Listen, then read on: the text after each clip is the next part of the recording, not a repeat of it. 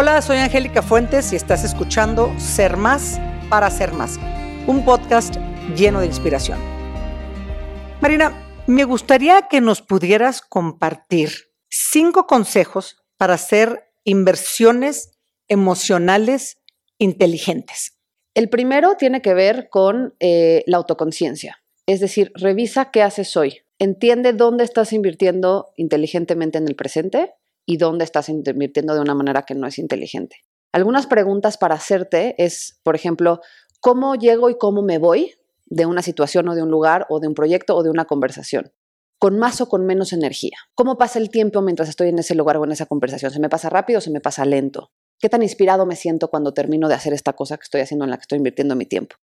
Primero que nada, ganar conciencia.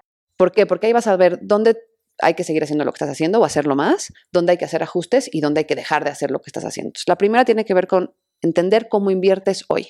Punto número dos tiene que ver con identificar cuál es tu perfil natural de riesgo. Hay gente que es más propensa al riesgo, hay gente que es más aversa al riesgo. Normalmente a mayor riesgo, mayor ganancia potencial. Hay gente que va por la vida haciendo inversiones muy riesgosas, obteniendo grandes ganancias, pero también perdiendo muchísimo. Y hay gente que es mucho más cautelosa. Hay que entender cuál es tu propensión natural y también saber que puedes ser muy arriesgado en algunas áreas de tu vida y muy cauto en otras, ¿no? Cómo eres profesionalmente, en tus relaciones, socialmente, con tu familia, con tu desarrollo personal, ¿no? Cómo hacer esa distinción es bien importante. La tercera, el punto número tres, tiene que ver con diversificar tus inversiones. Tenemos la mayoría de nosotros identificadas inversiones que son para nosotros muy virtuosas. Nuestra relación de pareja o el tiempo que pasamos en, en la oficina, ¿no? nuestra vida profesional o nuestros amigos o nuestra actividad física, ¿no? Lo que invertimos en nuestra salud. Y tendemos a invertir mucho en lo que para nosotros resulta que paga bien, pero entonces tenemos todos los huevos en la misma canasta.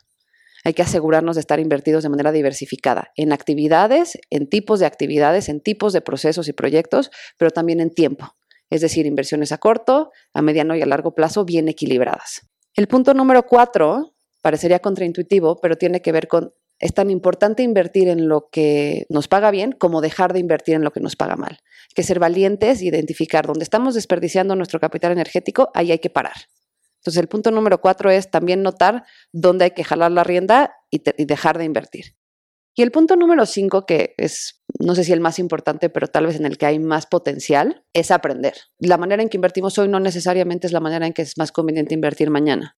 Entonces hay que observar patrones, llevar un registro de la manera que nos haga sentido llevar un registro, ir ajustando nuestras estrategias de la manera que vaya siendo necesario y iterar, hay que, hay que tener esta, esta filosofía de voy probando, entendiendo, ajustando, ¿no? Porque, porque así es como hacemos infinito este, este, este potencial, este capital energético.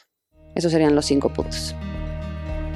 Gracias a todos los que nos escuchan y nos vemos en otro episodio de Ser Más para Ser Más.